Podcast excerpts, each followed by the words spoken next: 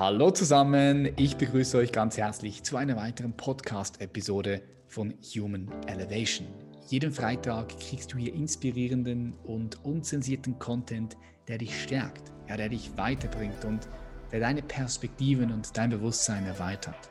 Heute haben wir eine Koryphäe im Bereich Gesundheit, im Bereich Naturheilkunde am Start. Und zwar ist Dr. Karl Probst mit dabei. Er ist Naturheilarzt, Physiker, Bestsellerautor, Vitalcoach, internationaler Referent und hat über 40 Jahre Erfahrung in der natürlichen Behandlung schwerer chronischer Erkrankungen. Lass uns direkt reinstarten und keine Zeit verlieren. Schnall dich an, mach es dir bequem. Ich sage herzlich willkommen in der heutigen Show, Dr. Karl Probst. Herr Dr. Probst, herzlich willkommen in der Show. Vielen Dank für die Einladung, Herr Reiser. Ja, ich freue mich sehr, heute ein bisschen in Ihr Universum einzutauchen. Was ich besonders spannend finde bei Ihnen ist diese Kombination ähm, aus, aus dieser 40 Jahre Erfahrung, wenn es um Naturheilkunde geht, Gesundheit, aber auch in der Physik sind Sie zu Hause, Sie sind in der Spiritualität zu Hause, in der Theologie und diese Kombination mit all dieser Erfahrung, das finde ich sehr, sehr spannend. Wie würden Sie dann den Leuten, die noch nie von Ihnen etwas gehört haben, wie würden Sie beschreiben, was Sie machen? Was ist so die Haupttätigkeit, die Sie machen? Ja? Also die hauptsächliche mhm. Tätigkeit ist eigentlich die, dass man, ähm, ja, wir wollen ja glücklich sein. Im Grunde genommen ist ja das Einzige, was uns interessiert, dass wir glücklich sind. Und das, was ich halt recht früh auch durch äh, eigenes schlimmes Erleben halt äh, feststellen musste, dass uns weder Geld glücklich macht, auch Macht nicht und diese ganzen Dinge, Erfolg auch nicht. Also wenn es um Glück geht, dann ist tatsächlich eine Spiritualität notwendig. Also das, was uns mhm. ja von der ganzen sogenannten Wissenschaft und von der Erziehung, denken wir an die Evolutionslehre, ja, ähm, eben ausgetrieben wird. Wir sind ja so eine Art besserer Fleischklumpen und wir haben heute die Medizin. Die Medizin, die sorgt für unseren Fleischklumpen.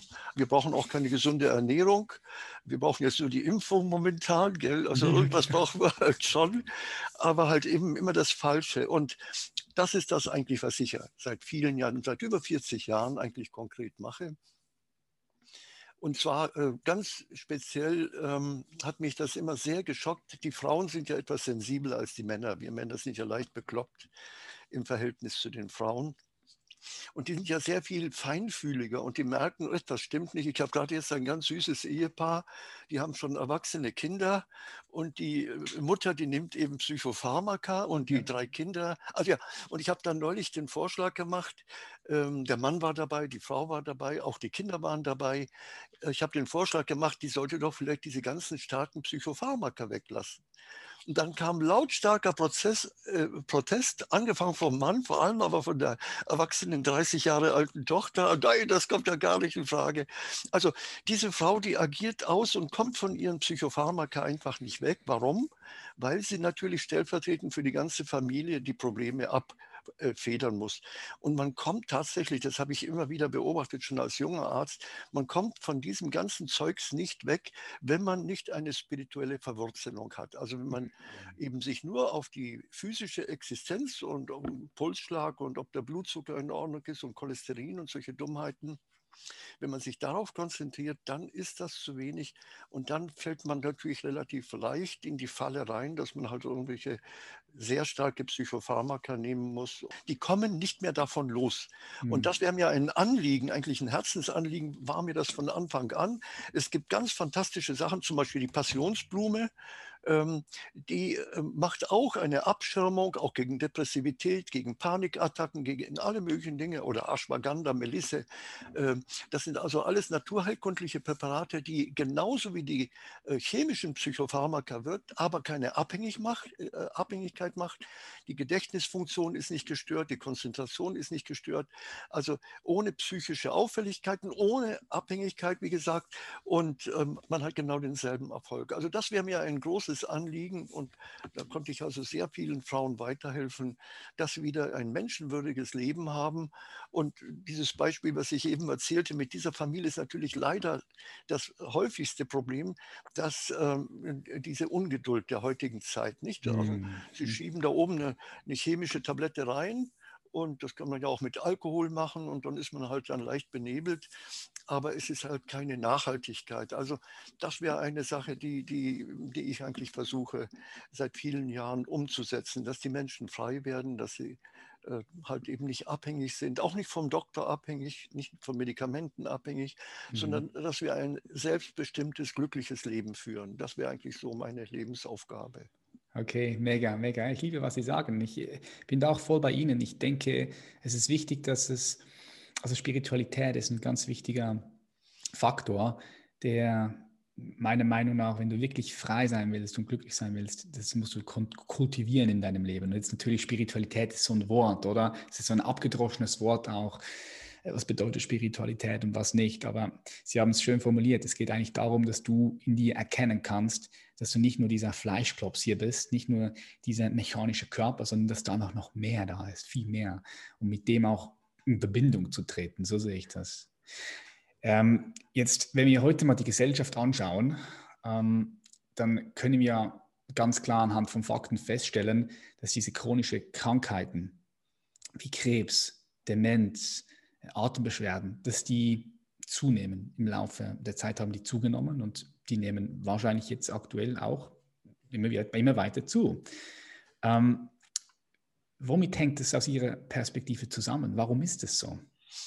Ja, da müssen Sie mal in die Bibel gucken, äh, wenn Sie im ich habe hier dieses seltsame Büchlein rumliegen. Im zweiten Buch Mose müssten Sie vielleicht mal nachgucken. Kapitel 20, da sind die zehn Gebote.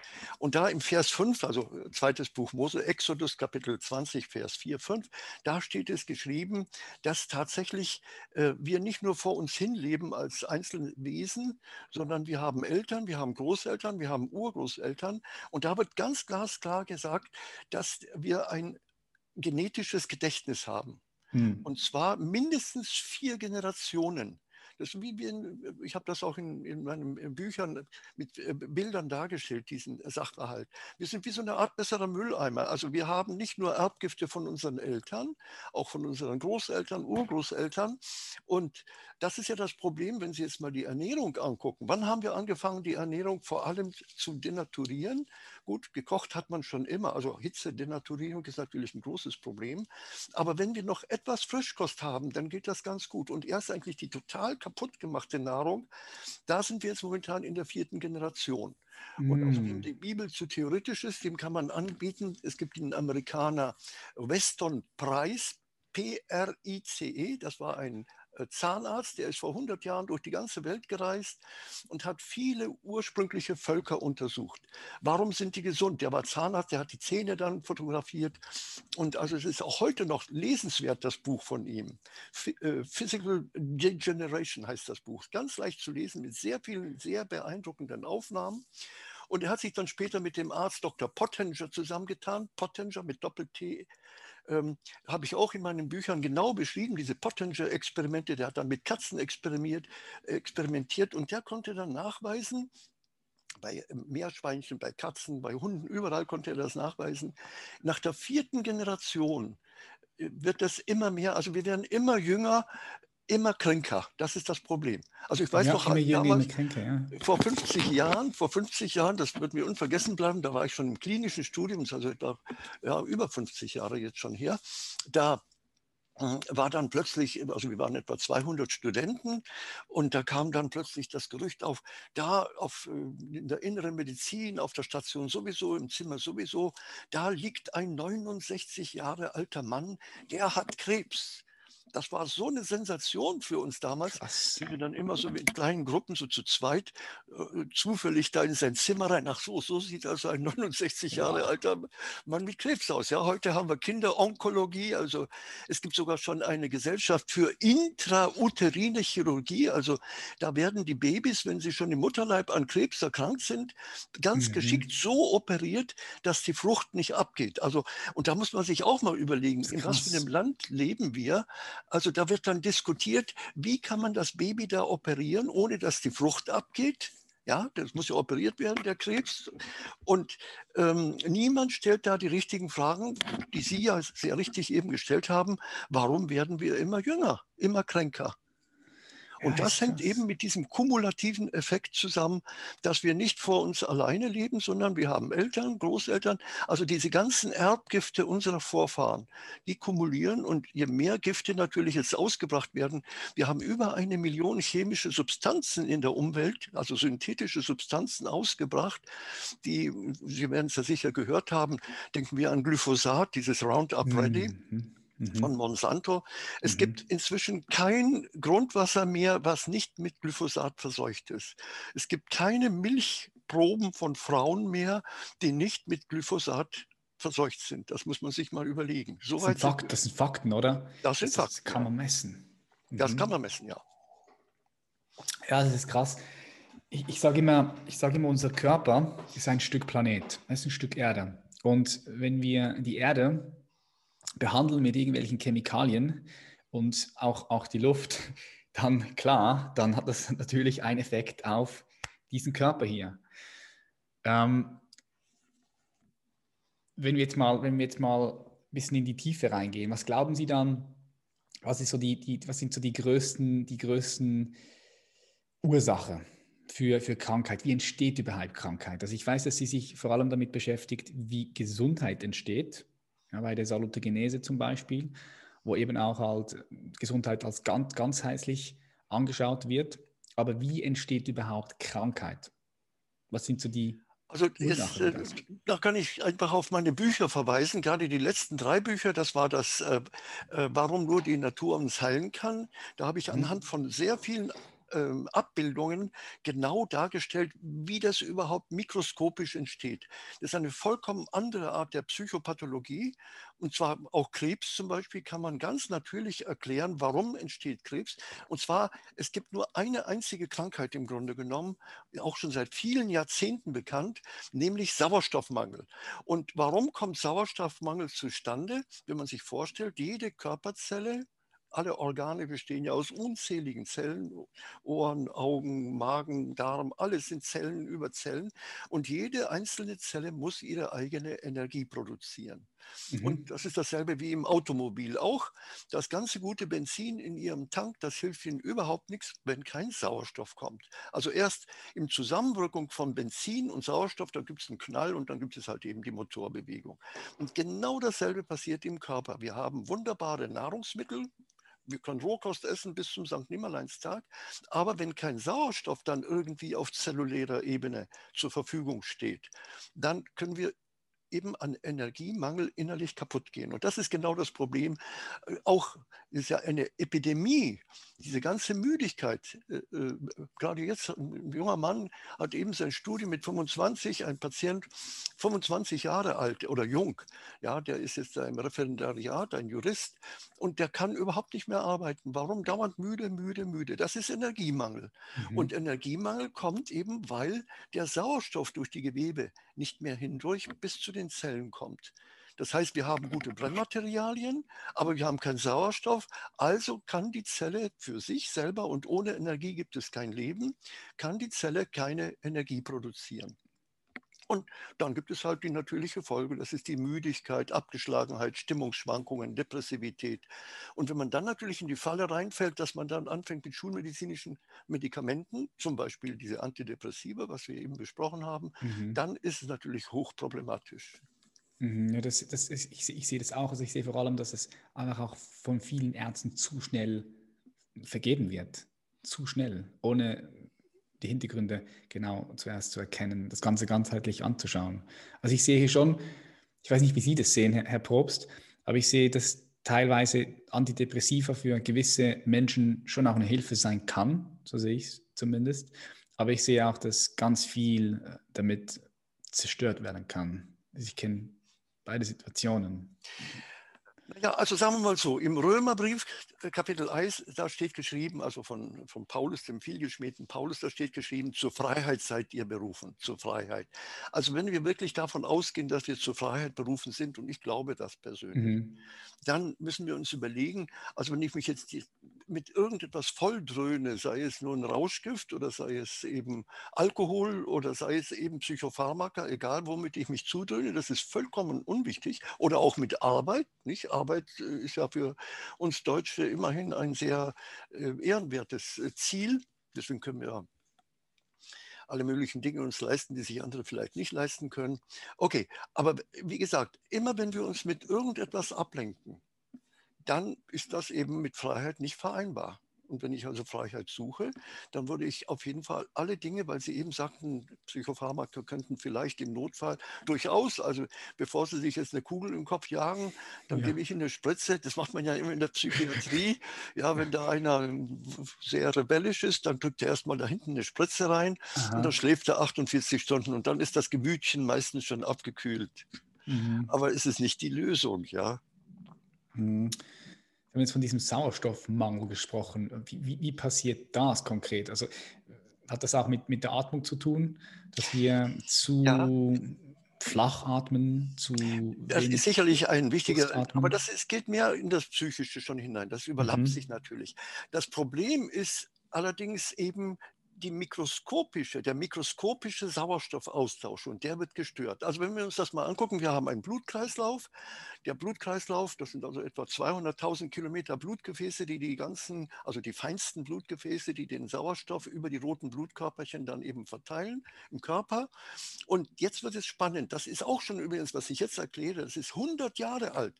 Ja, das hat der österreichische Anatom Pischinger in den 30er Jahren des vorigen Jahrhunderts schon entdeckt und das ist tausendfach nachgewiesen worden. Und zwar diese sogenannte funktionelle Endstrecke. Also wenn Sie sich vorstellen, so, so ist es ja auch im Anatomieatlas immer abgebildet. Da habe ich ein Blutgefäß, das wird immer feiner, immer feiner. Die letzten, mhm. die feinsten Blutgefäße heißen Kapillaren. Und jetzt kommt die Kapillare und hier habe ich eine Zelle. Aber, und das wissen wir, wie gesagt, seit 80, 90 Jahren, die Kapillare geht nicht direkt bis hier zu dieser Zelle sondern vielleicht in einem Hundertstel Millimeter Abstand oder zwei Hundertstel Millimeter Abstand.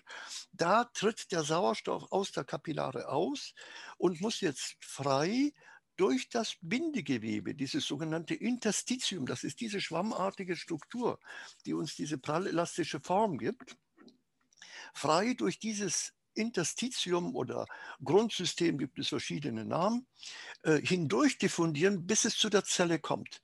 Und da kommt eben die katastrophale Fehlernährung, an der wir alle leiden. In den letzten Jahren ist ja sehr viel geforscht worden. Inzwischen ist es sogar in der Schulmedizin schon anerkannt und ähm, bis dahin durchgedrungen, dass nämlich äh, eine sogenannte proinflammatorische, also eine Entzündungen auslösende Ernährung ja. nicht gesund ist. Denn Entzündung ist ja ein anderes Wort für Feuerchen. Ja, Sie haben ein Feuerchen und wenn Sie da immer wieder Brennmaterial hinterher schieben, dann wird natürlich dieses Feuer nie ausgehen. Und das Endresultat von jedem Feuer ist ja Asche. Und diese Asche, die wird jetzt eingelagert in diesem Interstitium, in diesem Zwischenzellgewebe und zwar genau diese Engstrecke von diesen 200 Millimeter. Wenn da der Dreck ist, dann kommt der Sauerstoff schlecht mhm. durch. Mhm. Und wenn Sie das mal, also wenn Sie das merken, da ist eigentlich die ganze schulmedizinische Pathologie auf den Kopf gestellt. Denn die, die gehen ja immer mit allen möglichen Dingen hausieren. Nein, nein, es ist die massive Fehlernährung, die immer mehr Schlacken im Bindegewebe ablagert, und die immer mehr behindert eine normale Versorgung mit Sauerstoff, sodass immer weniger Sauerstoff zu den Zellen gelangt. Und da kommt es, ist ja auch ein Schlagwort seit etwa zehn Jahren in aller Munde, selbst bei Schulmedizinern inzwischen schon, die sogenannten Mitochondriopathien, ja. also ja. die Erkrankungen der Mitochondrien. Also wenn ich eine Zelle habe, jede Zelle, die hat hunderte von so kleinen Kraftwerken, das sind diese Mitochondrien. Übrigens auch eine hochspannende äh, philosophische Frage. Das sind ja eigentlich eingewanderte Archebakterien, also Urbakterien, ja, da muss man sich auch mal überlegen, wenn ich Sie jetzt so angucke, gell, dann sage ich, Herr Reiser, grüß Gott, ja. Aber 99,9 Prozent sind sie nur solche Urbakterien. Ja, ist krass, ist krass, ist also krass. Also hochspannend. Naja, jedenfalls und, und, dann ist natürlich jetzt, die, die sind zwar da, die wollen arbeiten, aber die können nur arbeiten in Anwesenheit von Sauerstoff. Aber wenn da so viel Schmutz ist, so viel Asche eingelagert ist, da ist natürlich dann immer schwieriger, dass genügend Sauerstoff durchkommt und dann haben wir den Energiemangel. Und das traurige Endresultat, das muss man sich auch mal überlegen, da gab es im Jahre 1931, also genau 90 Jahre ist es her, den deutschen Arzt Otto Warburg. Der hat den Nobelpreis bekommen für die Entdeckung, dass er dann eben festgestellt hat, Krebs entsteht einfach aufgrund eines Sauerstoffmangels. Warum? Weil der wusste noch nichts von dieser Erkenntnis da mit diesen Schlacken und solche Dinge. Aber mhm. es ist halt zu wenig Sauerstoff da und dann schaltet die Zelle um. Also die Zelle möchte überleben. Das ist das Einzige, was die Zelle interessiert. Ich muss überleben. Jetzt kommt immer weniger Sauerstoff durch und dann gibt es eigentlich nur noch zwei Möglichkeiten. Wenn kein Sauerstoff mehr kommt, dann muss ich sterben, weil ich ja keinen Sauerstoff habe, keine mhm. Energie. Ohne Energie kein Leben. So, und dann erinnert sich die Zelle und sagt, aha, da gibt es ja noch so ein biologisches Notprogramm. Wenn kein Sauerstoff da ist, dann kann ich eben von dieser sogenannten aeroben Glyko äh, äh, äh, Phosphorylierung, also unter Anwesenheit von Sauerstoff, kann ich ja noch umschalten auf anaerobe Glykolyse, das ist diese Fermentierung, dieser, dieser äh, äh, wenn wir Muskelkater haben, das ist typisch. Da habe ich Sauerstoffmangel, dann entsteht Milchsäure und das macht dann den Muskelkater. Ja. ja? Also das ist diese sogenannte anaerobe Glykolyse. Das heißt, das, was wir als Krebs äh, erkennen, ist eigentlich nicht Krankheit, sondern das ist eine hochintelligente, sinnvolle Reaktion des Körpers. Es geht halt nicht anders. Bevor ich sterbe, naja, dann mhm. ziehe ich mich zurück auf diesen Notstoffwechsel. Lassen Sie, ich hole doch noch mal vielleicht ganz kurz meine Bücher. Dann kann also hier in einem dieser Bücher auch genau detailliert beschrieben, wie gesagt, der Nobelpreis an, an den ähm, ähm, Otto Warburg. Hier haben Sie, das ist dieses Bild, der Warburg-Effekt. Nicht, wenn Sie sich das mal angucken, hier haben wir plus O2 und da haben wir minus O2. Mhm. Solange ich Sauerstoff habe, da habe ich hier die Mitochondrien und da wird jetzt die Energie produziert und Sie sehen, da wird richtig viel Energie, nämlich 36 Mol ATP, diese oxidative Phosphorylierung erzeugt. Also die haben richtig schöne, also ATP ist die, das Energiemolekül, das Benzin des Körpers. Und je mehr jetzt der Sauerstoff behindert wird durch die Asche, ja, jetzt haben wir es ja hier, und äh, dann kommt irgendwann der Moment, da habe ich dann ein Minus O2. Hier ist kein Sauerstoff mehr. Und dann habe ich nur noch eben die Vergärung. Das heißt, das ist jetzt äh, offenkundig nicht, natürlich nicht gesund und, und Sie sehen, der hat nur noch ganz wenig Energie. Der hat nur noch zwei Mol also ein mhm. Achtzehntel, wenn richtig noch die normalen Stoffwechselfunktionen vorhanden sind, dann bekommt er richtig schön viel Energie. Eben, schauen Sie ein junges Kind an. Und je älter wir werden, immer mehr werden wir verschlackt, immer weniger Sauerstoff kommt durch. Und das traurige Endresultat mit dem Krebs, da gibt es nur noch zwei Mol von diesem ATP, also von diesem Benzinmolekül, wenn man so will. Mhm. Und das muss man, und das habe ich mit vielen anderen Abbildungen, auch, die, auch Herzinfarkte, warum entstehen Herz-Kreislauf-Erkrankungen, warum entsteht Diabetes. Ein Bild sagt ja bekanntlich mehr als tausend Worte. Das kann man hier also Punkt für Punkt, Schritt für Schritt kann man das nachvollziehen, wie das funktioniert.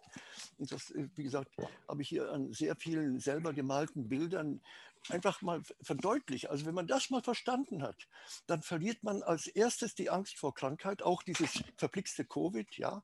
Man, man wird frei. Und mhm. das Endresultat, das Wunderbare, wenn man anfängt, sich zu befreien, verliert man auch die Angst vor dem Tod.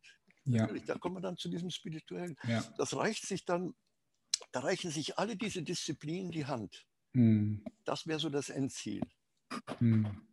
Jetzt haben Sie von diesen Entzündungen äh, gesprochen.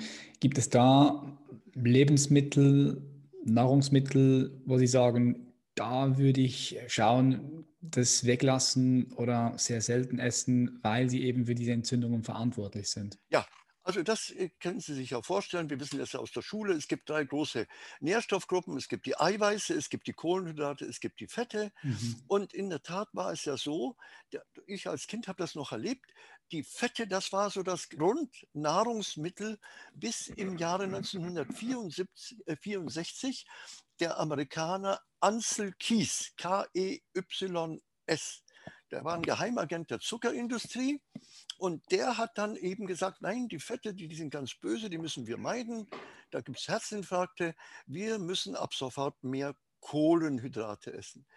Und seit damals, seit 1964, da hat nämlich dann sofort die amerikanische Regierung, hat dann sofort die Ernährungspyramide umgestellt. Früher waren eben die Fette mhm. das Grundnahrungsmittel und hier oben waren die Kohlenhydrate und dann wurde die auf den Kopf gestellt und seitdem in allen von Amerika abhängigen Vasallenstaaten, Deutschland, Frankreich, England und so weiter, gilt jetzt inzwischen die Devise, auch in Bolivien nebenbei bemerkt, in Südamerika, überall, alles, was von Amerika infiziert ist. Ja. Kohlenhydrate ist ganz wichtig und die Fette sollten wir meiden. Dabei könnte einem schon, wenn wir nur mal unser Gehirn benutzen würden, wir könnten ja mal gucken, wie sieht denn die Ernährungsbilanz an? Also ich esse Fleisch, also Proteine. Da kann man sagen, 4,1 Kilokalorien pro Gramm Fleisch bekomme ich an Energie raus. Kohlenhydrate, 4,1 Kilokalorien pro Gramm Zucker oder was auch immer bekomme ich an Energie. Und bei den Fetten ist es mehr als das Doppelte, nämlich 9,3 mhm. Kilokalorien, äh, Kilokalorien pro Gramm Fett. Allein da könnte man ja schon fragen, komisch, ob der liebe Gott oder die Natur oder der Schöpfer, wie wir das nennen wollen, sich gedacht hat, dass die Fette eben wichtig sind. Und wie gesagt, früher Butter zum Beispiel oder die Speckschwarte, das ist was Gesundes gewesen. Und dann kam eben diese Philosophie von diesem Geheimagenten, diesem Ansel Kies, oh, die, die, die Fette sind ganz, ganz böse. Der hat eine gefälschte Studie, die sogenannte Sieben-Länder-Studie veröffentlicht, in der er eiskalt behauptet hat, also vorsätzlich gelogen hat, ja, nee, Fette sind ganz, ganz, ganz böse, ab sofort keine Fette mehr essen, bitte sofort nur noch eben Nudeln und Kartoffeln. Und da kann ich dann auch gleich jede Frage beantworten was sollten wir meiden? Eben alle diese konzentrierten Kohlenhydrate, wie meinetwegen Kartoffeln und Reis und Hirse und Quinoa oder aber auch eben Nudeln und Brot. Das sind problematische Dinge, weil die unglaublich viel, wie das genau zusammenhängt, habe ich hier auch genauestens dargestellt anhand der wissenschaftlichen Datenlage. Das hängt mit diesem entzündungsfördernden mTOR-Mechanismus äh, zusammen, also Mammalien Pharmazin. Und zwar ist es so, wenn wir, damit wir die Kohlenhydrate verdauen können, brauchen wir Insulin. Mhm. Insulin ist, äh, öffnet die Körperzelle, die Glucose kann einströmen, kann verstoffwechselt werden.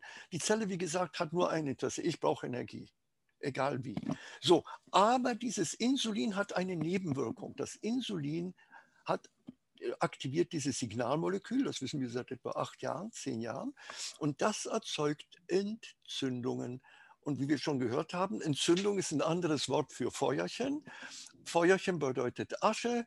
Asche bedeutet, dass unsere Gewebe vollgelaufen sind. Und da haben wir dann mit, mit 40, 50 Jahren diese sogenannte Midlife Crisis. Ja, ich bin ja jetzt 40, jetzt muss mir alles Mögliche wehtun. Und ähm, das muss man halt durchbrechen. Und das Fantastische habe ich viele Jahre in meiner Klinik auch nachweisen können. Da kamen die Leute aus der ganzen Welt, vor allem bei, selbst bei Krebspatienten, sogenannten unheilbar Kranken wie Jesus sagt, geh hin und sündige nicht mehr, hör auf, Dreck da oben rein zu futtern. Zum Beispiel Fasten wir das der Königsweg. Ja, Hochspannend Fasten, auch, Fasten dass man sich mal überlegt, warum ist denn Fasten gerade bei den Schwerkranken, zum Beispiel Rheumatiker dürfen nicht fasten. Es gibt diese sogenannten Regeln der ärztlichen Kunst, ja. Mhm. Also Fasten bei Krebs, uh, ganz, ganz verboten. Und bei Rheuma ganz, ganz böse. Und Blutzucker, also der Diabetes, man kann mit mathematischer Genauigkeit, habe ich hier auch genauestens dargestellt, also wenn man da anfängt nachzugucken, da werden sie wahnsinnig eigentlich. Und äh, da muss man wirklich starke Nerven haben, um auch dieses Buch zu verstehen. Da habe ich das genauestens dargestellt an vielen Bildern können wir jetzt nicht besprechen, aber wie gesagt, ist hier alles detailliert dargestellt, Punkt für Punkt, auch in den anderen beiden Büchern mit vielen Dingen, mit auch welche, welche Nahrungsergänzungsmittel man sinnvollerweise nehmen sollte und so weiter. Das kann man alles ganz logisch anhand der wissenschaftlichen Datenlage belegen. Wie sollte ich leben, damit ich ein langes, glückliches, gesundes Leben, vor allem ohne die übliche Verblödung, äh, erleiden muss? Ja. Mhm. Also würden Sie sagen, High Fat, Low Carb, Moderat Protein. So, so ist es, genau. Mm, okay. Denn das Moderat Protein, Sie haben das Stichwort gegeben, das ist ein ganz großes Problem. Deswegen hat sich ja diese ganze ähm, ähm, äh, Keton-Diät hat sich ja jetzt äh, äh, separiert. Wenn Sie mal hier gucken, wir haben hier also die Proteine, die Eiweiße und die Kohlenhydrate. Und die essen ja dann sehr viel Fleisch und Fleisch ohne Ende, aber die haben übersehen, hier ist doch so ein rot geschriebenes Wörtlein. Da steht Gluconeogenese, nämlich die Eiweiße, die Aminosäuren werden teilweise umgebaut zu Glucose und dann haben wir schon wieder dieses Problem. Ja? Das haben die übersehen. Deswegen hat sich ja diese ganze Keto-Bewegung gespalten. Mhm. Eine, die essen wie blöd weiter ihr Fleisch, aber schießen sich damit ins eigene Bein. Mhm. Und die anderen, die machen das einzige Richtige, was schon vor äh, bald 5000 Jahren in den Pyramiden stand. Wenn du krank bist, gibt es nur eins, Fasten. Fasten ja. Und wenn du gesund bist, dann gibt es auch nur eins. Ein, ein wirklich ein schöner Spruch, den könnten wir uns alle hinter die Ohren schreiben, auch ich als Erster, dass wir erkennen, ähm, da steht da in den Pyramiden, ist unfassbar. Und zwar, das meiste von dem die Menschen leben, ist überflüssig. Von einem Viertel leben wir, und von den anderen drei Viertel leben unsere Ärzte. Ja? Hochspannend. Ja, was das stand in den Pyramiden schon. Ja. Oh, krass. Ähm, Sie haben Fasten angesprochen. Finde ich auch eine geile Praxis, die man so einmal im Jahr machen, machen kann. Also ich, das ist so das, was ich empfehle, so einmal im Jahr eine Fastenkur. Ähm, ich mache auf IF intermittierendes Fasten. Das heißt, ich konsumiere alle meine Mahlzeiten so im Zeitraum von sechs Stunden, manchmal acht. Und ich habe einfach für mich gemerkt, dass ich nicht nur leistungsfähiger bin, durch das ich nicht dreimal am Tag esse, morgens esse, mittags esse, abends esse. Wie stehen Sie zu, zu intermittierendem Fasten? Ja, ja, das, also das, das ist, eigentlich so die Grundlage. Wie gesagt, habe ich hier auch mit äh, sehr vielen Bildern, in, auch in anderen Büchern habe ich das genauestens dargestellt. Das ist diese gefürchtete Insulinschaukel. Also wenn wir uns hier die Zeitachse ja. mal vorstellen, das grüne Band, das sind noch die alten Werte, das soll die Glukosekonzentration sein. Die wird alle paar Jahre gesenkt. Hier haben wir noch die alten Werte von 60 bis 140. Inzwischen haben wir es äh, auch zwischen 60 und 100 haben, wurde gesenkt.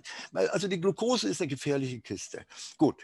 Jetzt nehmen wir mal den alten Wert, ist egal. Wir, wir essen, dann schießt natürlich erstmal der Blutzucker nach oben. Und wir wissen, die Glucose ist eine hochaggressive Substanz, vor allem wenn jetzt im Blutgefäßsystem, das ist ja das gemeinsame Transportvehikel, das Blut ist das Transportvehikel, einmal für die roten Blutkörperchen, die den Sauerstoff bringen, und zum anderen eben für die Blutglucose. Aber die Glucose, die greift dann die roten Blutkörperchen an, zerstört die und zwar irreversibel. Das ist diese Geschichte, die Sie vielleicht gehört haben, mit diesem sogenannten Langzeitblutzucker dieser HbA1c habe ich hier auch äh, genauestens dargestellt, wie das funktioniert mit diesem HbA1c. Warum das, ja, ja genau, das ist so ein Signalmarker, also hier haben wir den HbA1c-Wert. Und ähm, Deswegen muss der Körper schauen, also der Zucker darf nicht zu hoch sein. Je niedriger, umso besser. Also mein nüchtern Blutzucker, der ist dabei 45, 50. Wenn Sie in die Ketose reinkommen, wie man da kommt und wie man die hält, das wäre zum Beispiel mit dem intermittierenden Fasten wunderbar möglich. Dann, dann sind Sie eigentlich schon auf der sicheren Seite. Das muss man mal ganz klar sehen. Also intermittierendes Fasten wäre gut.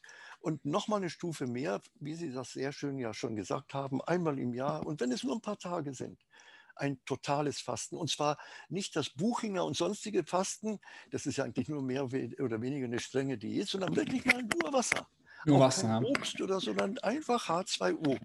Eventuell noch den pH-Wert vom Urin kontrollieren, habe ich auch hier alles sehr genauestens dargestellt in den Büchern, dass sie dann eben immer schön im alkalischen Bereich sind, eventuell gegenregulieren mit äh, Natriumbicarbonat oder eben hier zum Beispiel habe ich Kräutersalz. Habe ich noch dann auch, es gibt dann solche, zum Beispiel diese äh, Bioredox-Basenformel. Damit ja. können Sie nicht nur den pH-Wert, sondern Sie können gleichzeitig, das, das, was ich ja wieder entdecken durfte, das sogenannte Redoxpotenzial auch kontrollieren. Das ist eben, das sind die beiden Parameter, die wir, ah ja, hier haben wir es genau. Also wir haben den pH-Wert, das ist eben von 0 bis äh, 7, das nennt man Säure, das ist schlecht. Und von 7 bis 14 pH-Wert, das wäre alkalisch, da sollten wir hinkommen.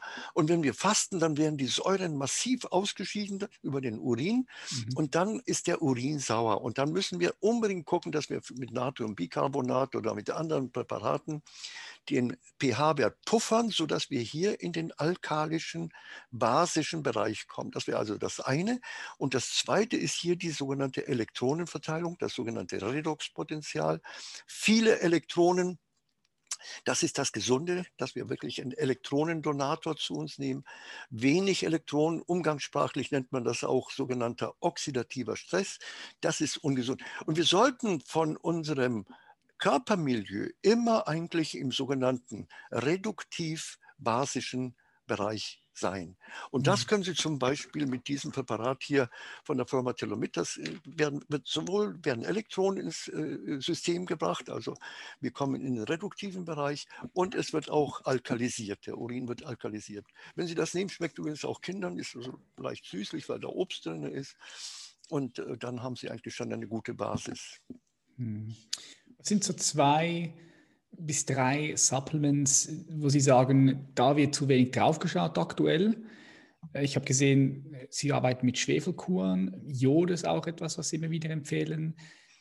Sind das so zwei Supplements, die, die viele nicht auf dem Schirm haben? Also zumindest sehe ich das so. Was, was macht Jod? Was macht, was macht die Schwefelkur?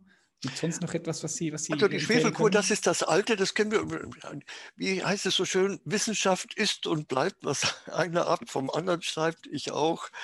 Mhm. Das hat schon Hippokrates 2000, äh, äh, über 2000 Jahre hat gelebt. Hippokrates hat gelebt 460 vor Christus bis 370 vor Christus. Der hat das schon entdeckt. Empedokles, das war ein Zeitgenosse, das war ein Naturphilosoph, auch etwa um die Zeit. Dann kam Celsus 200 nach Christus. Das ist ein uraltes Heilwissen. Und zwar warum? Das, was ich eben äh, versucht habe zu erklären, ist nämlich hier der Fall mit dem, ähm, mit dem Elektronen. Also das, äh, das sind Elektronendonatoren, also zwischen, also nicht der Schwefel selber ist ein Akzeptor, aber im Intermediärstoffwechsel, da gibt es sehr viele Forschungsvorhaben, auch von der Deutschen Forschungsgemeinschaft und auch vom BMFT, Bundesministerium für Forschung und Technologie, wie genau funktioniert das, dass dann letztendlich Elektronen im Körper, vor allem im Darm, mit der Darmflora, damit die besser wird, übertragen werden. Also das war das eine. Hat aber Nebenwirkungen, vor allem auch gegenüber bei Frauen, die haben häufig Probleme, weil natürlich Schwefel ist ja ein vulkanisches Element. Mhm. Also da kann dann die Ehe auch manchmal ein bisschen destabilisiert werden, weil die halt sich nicht mehr alles bieten lässt. Ja, also problematisch, problematisch. Und deswegen haben wir, ich habe es irgendwo auch mir, glaube ich, Ah ja, deswegen haben wir jetzt ein neues Präparat, das ist dieses Schwefelgold. Schwefelgold, das ist ein Elektronendonator, da sind verschiedene Dinge drin, ist Taurin, dann eben das sogenannte Indol-3-Carbinol, ein ganz starker Elektronendonator, Glutathion, Quercetin, äh, ist da drin. Äh, und äh, damit kommen Sie auch ganz fantastisch in diesen elektronenreichen Bereich hinein. Und warum empfehlen Sie Jod? Was ist der Vorteil oh, das von Jod? ist auch eine hochspannende Sache. Also äh, das war äh, der ungarische Wissenschaftler Szent György. Der hat den Nobelpreis bekommen dafür. Der hat den Vitamin C-Stoffwechsel ent, äh, entdeckt, genau wie das äh, funktioniert. Und dafür hat er den Nobelpreis bekommen. Und der hat das schon damals äh, vor 100 Jahren in seinem klassischen Lehrbuch äh, beschrieben.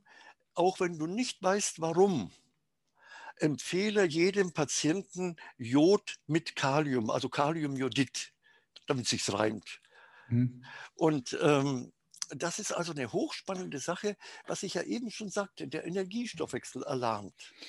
Wir, je älter wir werden, werden wir halt, äh, wir verschlacken, ob wir wollen, auch jetzt mit der ganzen Umweltverschmutzung über Chemtrails oder was auch immer es da geben mag. Also auf jeden Fall, im Laufe der Zeit wird die Energieproduktion schwächer und jetzt muss man dem entgegenregulieren. Und das machen wir ja über die Schilddrüse. Und leider sind wir weltweit in einem Jodmangelgebiet. Und da muss man einfach mal auch ganz nüchtern, wir müssen einfach nur mal gucken. Also da gibt es die sogenannte FDA, also die Food and Drug Administration, das ist das amerikanische Gesundheitsministerium. Und die haben Vorschriften und behaupten, also man muss jetzt hier ganz aufpassen, dass nicht zu viel Jod zugeführt wird. Und die haben 1100 Mikrogramm oder 1,1 Milligramm pro Tag als Höchstwert angegeben. Mhm. Und wir haben in Europa die sogenannte EFSA, European Food Safety Agency in Pisa. Und die hat das mehr als die Hälfte noch gesenkt auf 500 bzw. 600 Mikrogramm, also die Hälfte. Und jetzt muss man sich mal überlegen, also ein zu viel, ich habe noch nichts gesehen an zu viel, ist nicht das Problem. Äh, eigentlich eher das zu wenig. Wenn wir zu wenig Jod haben, dann gibt es ja diesen Kretinismus. Crétin, auf Französisch heißt der Idiot, ja. Also wir haben generell zu wenig Jod und im Gegensatz zu Deutschland, in Deutschland gibt es ja mehrere Bücher, die behaupten, das ist ganz gefährlich, wenn man zu viel Jod hat, ist in den amerikanischen Ländern vollkommen anders. Da gibt es sehr viele Bücher, ich habe die auch hier, die äh, von, also Erfahrungsberichte von Frauen, die einfach mehrere Kinder haben und die das eine Kind halt ohne Jod Supplement mhm. und die anderen mit äh, eben großgezogen haben. Oder speziell eben, was wir hier äh, anbieten, diese Bioalgenkapsel, die Braunalgenkapsel, die Ascophyllum nodosum. Die Ascophyllum nodosum enthalten sehr viel organisch gebundenes Jod. Und wenn Sie das den Menschen geben, dann werden halt die Kinder intelligenter. Das ist hochspannend. Und als Erwachsene, wenn wir schon müde sind und abgeschlafen, Sie nehmen jetzt zum Beispiel zweimal zwei von den Algenkapseln, dann haben Sie wieder ein richtiges, gutes, gesundes Energieniveau. Das ist ganz erstaunlich. Ja, Jod, das ist jetzt etwas, da habe ich mich noch nicht groß damit beschäftigt, aber ich habe es immer wieder gehört, dass es interessant ist, Jod. Ja, und das ist hochspannend. Habe ich ein eigenes drin. Kapitel, sogar zwei Kapitel in diesem Buch hier. Ähm, der natürliche Weg zur Heilung und Gesundheit. Auch viele andere Tricks, auch über Sauna. Wir, wir haben ja schon darüber gesprochen, nicht? wenn der Körper Folge mit Schlacken ist. Wenn Sie jeden Tag in die Sauna gehen, ich habe zum Beispiel eine ganz süße äh, ältere Dame, äh, bald 80 Jahre, die geht jeden Tag in die Sauna, stundenlang, und hat natürlich auch ein eigenes Schwimmbecken und geht schwimmen jeden Tag. Die mit 80 Jahren, die, die ist helle auf der Lampe, die steckt uns ah. beide in die Tasche. Ja. Mega. Ich gehe auch zweimal in der Woche in eine Sauna. Ich habe auch eine Sauna hier bei uns und ein Eisbad. Also im Sommer, im Sommer ist das Eisbad halt nicht wirklich kalt. Also ich bestelle Eis, das mache ich auch ein paar Mal, also manchmal, aber nicht immer, weil wir wieder Eis bestellen. Aber im Winter Müssen Sie auch nicht. Aber allein der Temperaturunterschied, und zwar, wenn, die, wenn Sie auch mhm. inzwischen mhm. bestens erforscht, da gibt es ganze Bücher, leider nur in Englisch, aber sehr leicht zu lesen. Also es ist hochspannend. Man kann wirklich sagen, ähm, wir sollten auch diese ganze chemische Medizin mehr verlassen. Zum Beispiel Sauna, das kann jeder für einen Tausender, können Sie heute eine wunderschöne kleine Heimsauna sich hinstellen. Ja. Und das ist ja klar, also wenn ich in die Sauna gehe, ach, jetzt habe ich ja die Bücher geholt, da kann ich das auch zeigen zeigen. Dann äh, das gleich das allererste Buch hier, äh, erste Bild hier. Also wir haben hier die Kapillaren. Wenn Sie jetzt in die Sauna gehen, äh, diese Kapillaren, genau wie alle anderen Blutgefäße, die haben in der Wand eine Muskulatur. Dann wird in der Sauna eben die, werden sich die Blutgefäße weit stellen und der Trick besteht dann darin, was Sie eben richtigerweise gesagt haben, wenn man rauskommt, wenn der Körper schön angewärmt ist, dann springen Sie da in Ihren Kaltwasserbottich zum Beispiel rein. Dann kommt es zu einer Verengung, einer Kontraktion. Dieser, mhm. äh, dieser Kontrast zwischen Dilatation und Kontraktion, der muss geübt werden. Also gehen Sie meinetwegen fünfmal zwölf Minuten, da haben Sie eine Stunde, gehen Sie in die Sauna, hinterher ins Kaltwasser, wie kalt es auch immer sein mag. Wichtig ist der, der, der Gradient zwischen heiß und kalt. Also Eis natürlich ist die hohe Schule, hochspannend. Ich habe einen Patienten, einen russischen Patienten, mhm. Und der hat mir das Buch sogar geschenkt, obwohl ich nicht Russisch kann. Und zwar, da gibt es einen so einen selbsternannten Guru und seine Anhänger machen das auch. Als erstes, wenn da ein Kind auf die Welt kommt, dann hacken die da einen, da irgendwo bei Vladivostok, dann hacken die da in das Eis ein Ding und dann wird das Kind erstmal da reingeschmissen in das kalte Wasser. Krass. Und die sind sowieso gesund und dann hinterher auch die Gemeindemitglieder werden alle steinalt.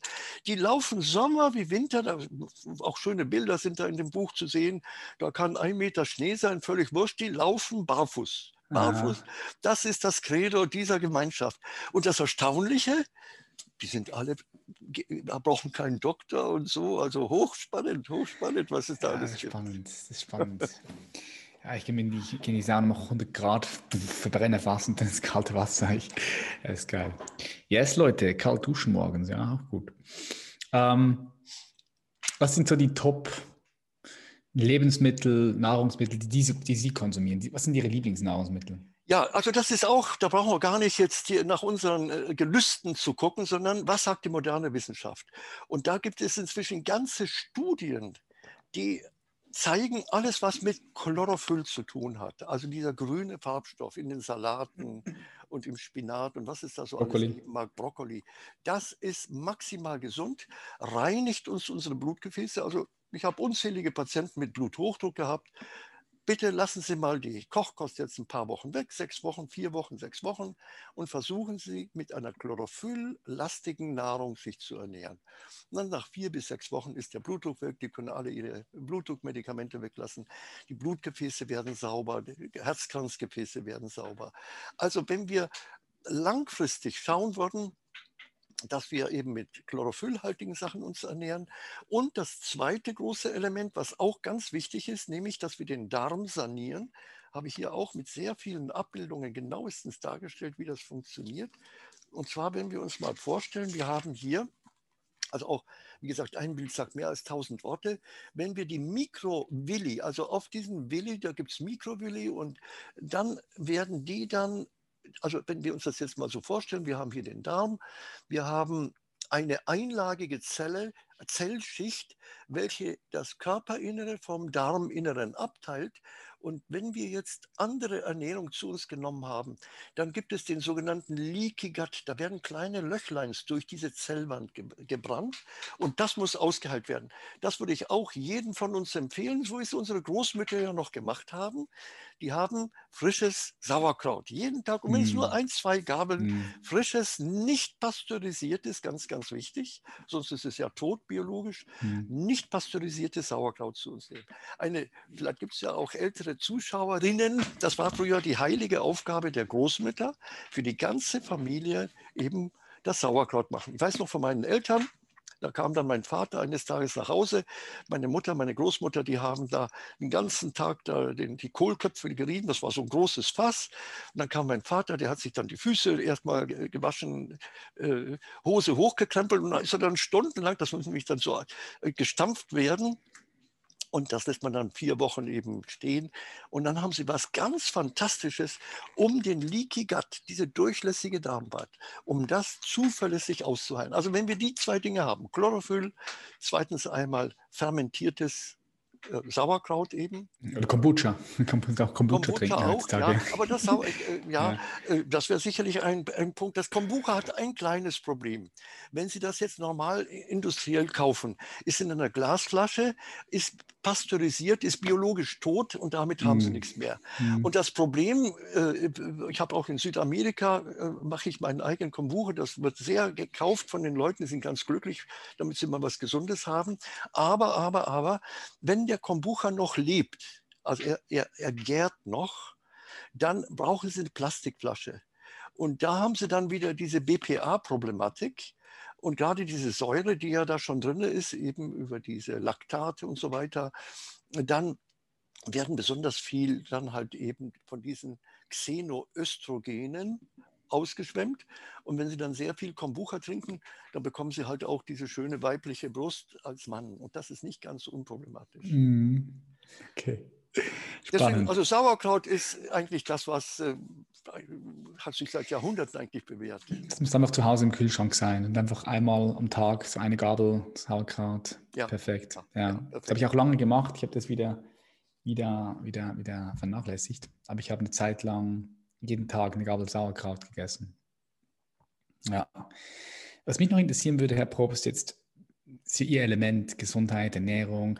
Was oder respektive wie halten Sie sich immer auf dem neuesten Stand? Was machen Sie dafür, dass Sie sich immer wieder ähm, neue Studien anschauen?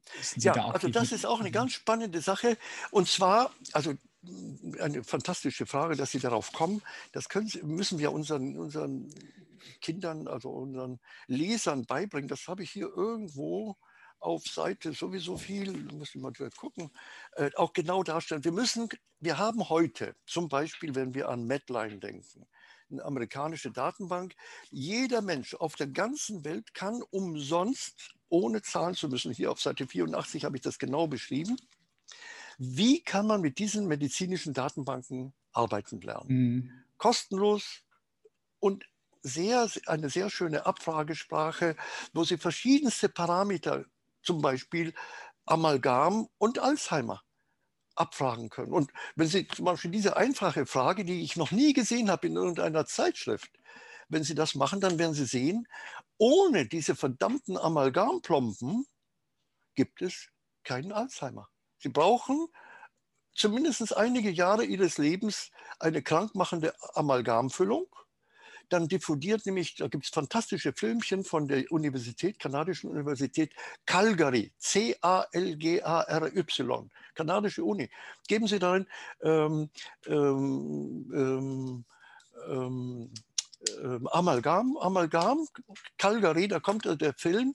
Und zwar, das ist also hochdramatisch, ich zeige es auch in meinen Seminaren immer bei den, bei den Zuschauern. Also da ist ein Zahn, der war 25, ein Backenzahn, der war 25 Jahre im, im Mund. Und jetzt nach 25 Jahren musste der halt entfernt werden. Mhm. Und wenn man den ein bisschen reibt, also das, was wir beim Essen ja laufend machen, dann kann man direkt sehen, wie da eben diese Quecksilberdämpfe rauskommen. Und das geht natürlich linear durch unsere Knochen durch Krass, und vergiftet ja. uns das Gehirn. Das ist ja die Gnade, dass wir ja ein 100, 100 Mal mehr Gehirnzellen haben, als wir hier benötigen. Deswegen kann man 99 Prozent des Gehirns zerstören. Ja, und dennoch, man kann auch sagen, grüß Gott, auf Wiedersehen, freut mich sehr, Herr Reiser, so auf die Art, ja. Die mhm. Fassade bleibt erhalten. Also wie gesagt, ich kann jedem nur empfehlen, um Ihre Frage zu beantworten, lernen Sie einen soliden Umgang, um Ihre eigenen Fragen stellen zu können. Diese Datenbank ähm, Abfragen sind sehr tief möglich. Also man kann dann nach, nach Alter kann man strukturieren, man kann nach verschiedenen Begleit- äh, oder nach Autoren kann man oder nach Univers man kann suchen, wonach man will. Und da werden einem schon dann die Augen geöffnet und dann bekommt man auch eine Liebe zu dem ganzen Thema. Also mhm. natürlich, wenn heute Abend kommt wieder Dalli Dalli oder Scheißi Scheißi im Fernsehen, da, wenn das natürlich eine äh, alternative Option ist, dann wird es schwierig. Aber mhm. sonst ist, also für mich ist es eine heilige Freude eigentlich, da ein bisschen so wie so ein äh, Rambock zu sein hier, um da mal eine Bresche zu schlagen in die Unwissenheit der Menschen. Ja, ich finde, ich find, Ernährung ist so ein wichtiger Punkt im Leben. Ich, da beschäftigt man sich einfach einmal, man fuchst sich ein bisschen rein und probiert rum. Ich finde, es ist, ich finde es auch richtig wichtig, dass man gewisse Nahrungsmittel auch selbst konsumiert und schaut, was macht denn das mit, mit mir? Was macht das mit dem Körper? Was macht das mit dem Geist? Einfach da bewusstes Essen, sich rein, reinfuchsen, Informationen ansammeln und dann hat man das einmal gemacht und dann hat man einfach ein viel einfacheres Leben für die nächsten 60, 70, 80, 90, 100 Jahre, wie, wie auch immer. Ja. Und dann aber auch immer wieder so irgendwo ab, ab, am, am Puls bleiben. Ich mache es einfach so, ich habe so meine 1, 2, äh, Quellen und, und, und, und die, die sind da voll im Game und wenn die da was, was, was, was wieder rausbringen, dann ziehe ich mir das rein. Weil für mich ist es sonst auch zu mühsam, das immer wieder abzuchecken, okay, was gibt es was gibt's jetzt wieder für neue wissenschaftliche Studien. Ich, ich kriege es dann irgendwie mit vom Netzwerk. Ja, ja, ja. natürlich. Das ist sicher auch ein Punkt. Aber ich glaube auch, also mich hat das damals, da war ich noch ein junger Mann, das glaubt man ja kaum, aber ich war tatsächlich auch mal jünger. In den 80er Jahren, da kam ja die, diese Kung-Fu-Meister nach, zuerst nach den USA und dann auch in, in Europa. Und äh, damals hat mich das noch interessiert, also was, was haben die zu bieten? Und ein Satz, der ist mir in Erinnerung geblieben von diesen Leuten.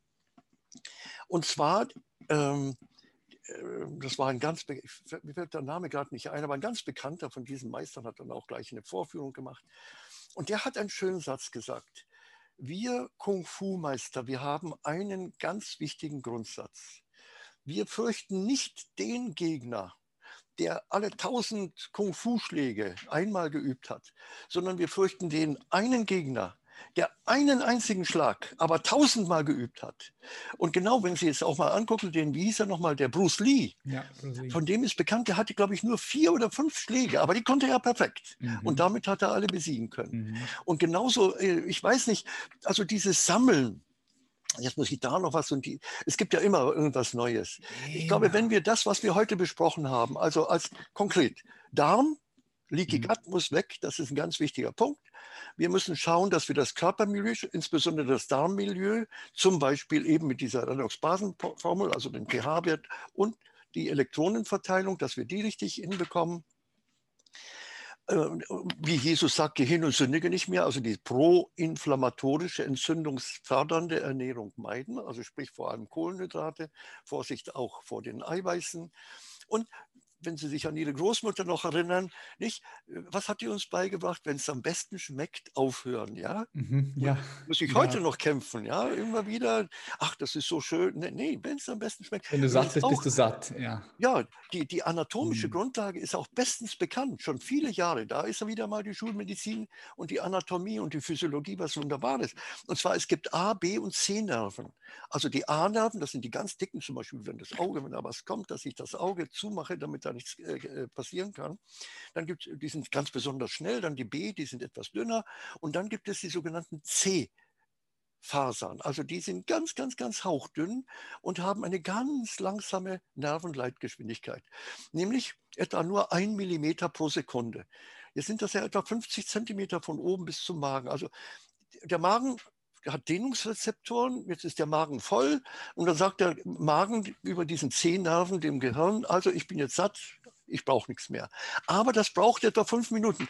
Und wenn Sie, wenn Sie sicher auch schon gehabt haben, also ich habe das öfter, ähm, sitze ich gerade beim Mittagessen, gerade als ich meine Klinik hatte, die rufen ja dann immer Mittag an und dann erzählst du denen dies oder jenes, gerade wenn es am besten geschmeckt hat, ja, aber dann komme ich zurück, ich habe eigentlich gar keinen Hunger mehr typisches Zeichen. Ja, ich war ja eigentlich schon satt und das war ja so toll. Ja, nein, du warst satt. Also wenn es am besten schmeckt, aufhören, kann man wirklich als, als Tipp weitergeben. Ja, ich zähle es zum bewussten Essen, einfach so wirklich intuitiv zu essen, dass wenn du einfach satt bist, dass du dann auch, auch auf, auf, aufhörst. Ja, okay. Ja, ich denke, so die wichtigsten Punkte sind hier mit drin. Ich würde Ihnen gerne noch zwei Fragen mit auf den Weg geben. Und zwar erstens, stellen Sie sich vor, Sie beamen sich in die Zukunft, 2052, also 30 Jahre in die Zukunft. So, wie sieht aus der Sicht von Herrn Dr. Probst, wie sieht die Welt 2000 und ähm, ja, wie bereits schon gesagt, 52, also 30 Jahre. Wie sieht die Welt aus, 52? Ja, es gibt zwei Wege. Was wir ja hier in Deutschland vorgelebt haben, dass wir uns alle bis über die Zähne bewaffnen mit Versicherungen, ja, Ausbildungs, schon wenn die Kinder auf die Welt kommen, da wird eine Ausbildungsversicherung gemacht und dies und dann Brandversicherung und, und, und äh, Katastrophen, also, und dann vor allem diese verdammte Krankenversicherung. Also ich bin seit 40 Jahren ähm, rausgegangen, war privat versichert. Also ich habe ein Vermögen gespart mit dieser verdammten Krankenversicherung und ich weiß es auch von Patienten. Verstehen Sie, gerade wenn Sie jetzt gesund leben würden oder leben und Sie sind zwangsversichert, Sie bezahlen ja praktisch diese ganzen unbewussten Existenzen, die Ihre Gesundheit ruinieren, weil ich habe ja eine Krankenversicherung für so etwas, oder? Mhm. Also wenn wir diesen Weg weitergehen, dass wir uns rundum absichern wollen gegen alles und jedes, dann wird es böse enden enden. Dann wird es gar keine Menschheit mehr geben um diese Zeit. Oder aber wir fangen an, wirklich mal eigenverantwortlich eben vor Gott und den Menschen, auch eben mit einer entsprechenden anatomischen Grundstruktur. Wir haben eine Seele. Das ist eigentlich das Wichtige da, da drin. Das ist unsichtbar. Ich sehe sie auch gar nicht. Ich sehe jetzt hier eine Hülle und sage, ja, Reise, das sind Sie. Nein, nein, das ist ganz spannend. Auch wir selber, wir haben uns noch nie gesehen. Hm. Ja, wir, wir, sprechen zwar von uns, ich bin der Karl Probst oder so, ja, das mag sein, aber gesehen, wie der aussieht, weiß ich nicht. Hochspannend. Also, lange Rede, kurzer Sinn. Wenn wir das jetzt mal projizieren, entweder fangen wir an, grundsätzlich neu zu denken, weg von diesem Vollkasko, von dieser Vollkasko-Mentalität, oder aber es wird böse enden. Hm. Hm. Was glauben Sie, was braucht der Mensch, wenn Sie jetzt den Mensch anschauen als Kollektiv, so diese 7,8 Milliarden Menschen, wenn Sie so vom Mond runterschauen auf diese Welt, auf diesen Planeten und Sie sehen diese Spezies Mensch, was braucht Sie aus Ihrer Sicht am meisten jetzt gerade? Stille. Das ist dieses schöne Gedicht von Eduard Mörike, also würde ich auch jedem von uns empfehlen, das auswendig zu lernen vielleicht. Ähm, Still im Walde saß ich und der Welt vergaß ich, die nie mein gedacht. Mich in mich versenkte ich und meine Sinne lenkte ich in des Daseins Schacht. Welt, ich dein Vergessen, erst dich recht besessen habe ich fern von dir. Wo du mir entschwunden, habe ich dich gefunden, inniger in mir. Ähm, äh, ähm, fern von deinem Rauschen kann ich dich belauschen in mir selber hier. Also wir müssen aufhören, das ist ja das Problem. Nicht, also hier ist mein Handy, ja, Herr Reiser, reden Sie nicht weiter, ich bin ganz bei Ihnen. Gell? Wenn wir natürlich da dauernd hinterher hecheln müssen den Dingen dieser Welt, dann wird es schwierig. Mhm. Und das ist eigentlich, eigentlich der Großangriff gewesen. Schon 1938 war ja auch ein Einschnitt in der Menschheitsgeschichte. Da wurde der Fernseher erfunden. Und jetzt mit dem neuen, tragbaren kleinen Fernsehern wird es natürlich noch schlimmer. Und auch da wieder, Goethe hat das ja wunderbar schon vor 200 Jahren gesagt, ja. Dummes Zeug kann man viel lesen, kann es auch schreiben, wird weder Leib noch Seele töten, es wird alles beim Alten bleiben. Dummes Zeug aber vors Auge gestellt, hat ein magisches Recht. Weil es die Sinne gefesselt hält, bleibt der Geist ein Knecht. Und die Entscheidung hm. müssen wir jeden Tag neu treffen. Mm. Lasse ich mich hypnotisieren von den Dingen dieser Welt oder gehe ich in die Stille, in die Einsamkeit, die Absonderung, Schweigen? Die Entscheidung. Mega wichtig. Geil. Feier ich. Stille. Sage ich auch immer wieder. Von dem haben die meisten Menschen zu wenig.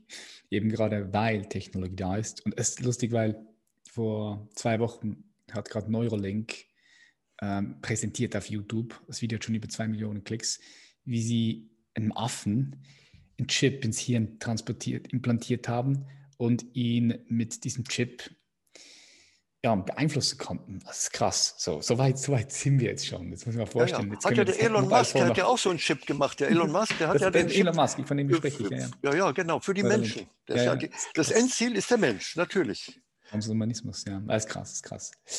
Yes, Herr Dr. Probst, vielen herzlichen Dank für das tolle Gespräch. Jetzt, wo können die Leute, die mehr von Ihnen erfahren möchten, wo können die Leute Sie finden? Wo sind Sie unterwegs? Ja, also das eine, das wäre die Firma Telomit, mit denen ich ja da zusammenarbeite. Hier habe ich das Telomit GmbH, da unten äh, mhm. steht es nochmal. Und die verlegen auch meine Bücher, auch die ganzen Produkte. Vielleicht noch zu den Produkten. Ähm, wir haben jetzt gerade auch, wir haben ja vorhin gesprochen, auch über diese Psychopharmaka. Wir haben da diese Produkte Relax Day und Relax Night. Das sind also Pflanzen, gerade was ich eben schon erklärt hatte, wo wir da die Passionsblume, Ashwagandha, Melisse, Hopfen, das ist eine wunderbare Kombination äh, gegen Panikattacken, gegen alles Mögliche, ohne Nebenwirkungen, ohne Abhängigkeit. Ich erinnere mich an eine ganz nette Patientin, äh, die hatte Epilepsie seit frühester Kindheit. Jetzt, das war es äh, vor, vor zwei, drei Jahren oder 1918, ja, vor drei Jahren etwa.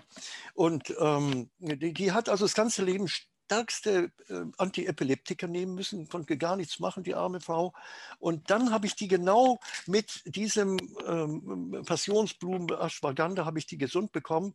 Die kommt nur mit dem Passionsblume wunderbar zurecht, ohne epileptische Anfälle konnte als alte Dame, die war da jetzt 78 äh, oder so, konnte die dann endlich auch umziehen. Die wollte an die Küste, aber die, die war eben Pflege, Pflegefall sozusagen. Hm. Jetzt als ältere Dame ist sie endlich und dann konnte sie um, umziehen in ein Altersheim da in der Nähe an der Küste. Also ich will nur sagen, man kann so vieles Wunderbare machen und das ist eigentlich so die Aufgabe der Firma Telomit. Die Firma Telomit, das ganze Programm besteht darin, Entgiftung, Darmsanierung, Beruhigung, auch, auch in meinen Büchern, wo ich darauf hingehe, nicht, also Meditation, eben, das ist ein ganzes Paket, auch wenn Sie, vielleicht werden Sie gehört haben, diese Dr. Probst-Methode, eben das psychische, Darmsanierung, Ernährungsumstellung und dann vor allem Detox, zum Beispiel mit den Algen, damit wir eben die ganzen Gifte, die da im Laufe des Lebens sich an, äh, ansammeln, dass die rauskommen. Also das wäre die Pharmatelomit oder meine eigene Homepage, das ist dr-probst.com.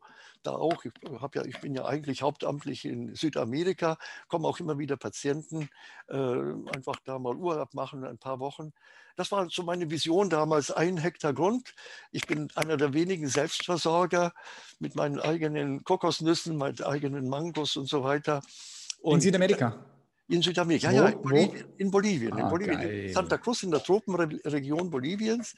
Und äh, da können auch gerne, wie gesagt, kommen auch Gäste. Wir haben drei Gästehäuser und da kommen immer wieder Patienten aus Deutschland auch oder auch Unbekannte, auch um da eine Entgiftung zu machen. Also das ist übrigens eine Erfahrung, die mir die Rückmeldung auch gerade, wir hatten neulich eine Dame auch aus, äh, aus, äh, aus Italien, die, ähm, äh, wenn sie selber vom eigenen Grundstück sozusagen von der Hand in den Mund leben, das ist nochmal eine Steigerung gegenüber Bio oder solchen Sachen, Klar. weil sie direkt merken, wie dann der Segen irgendwelcher unsichtbaren Mächte, der ja da in den Früchten ruht oder auch im Gemüse, auch sei es nur eine Mohrrübe oder eine Tomate, die man da frisch mal geerntet hat, wie das richtig belebt und von innen noch einmal einen richtigen Schub auch gerade in die Spiritualität hineingibt.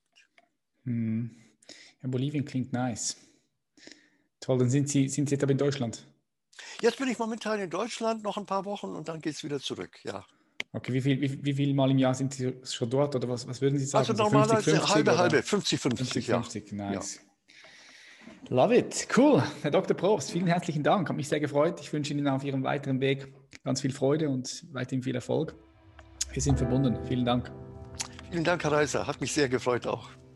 Und das war's wieder. Wenn dir diese Episode gefallen hat, dann freue ich mich, wenn du der Episode einen Daumen nach oben gibst, wenn du sie weiterleitest, wenn du sie teilst. Und ja, lass es mich wissen. Schreib mir auf Instagram, entweder direkt mir, patrick.reiser, oder unserem Account von human.elevation. Ich freue mich von dir zu hören. Ich freue mich auf die nächste Episode. Schön, dass du da bist. Schön, dass es dich gibt. Bis dann, dein Patrick. Mach's gut. Bye, bye.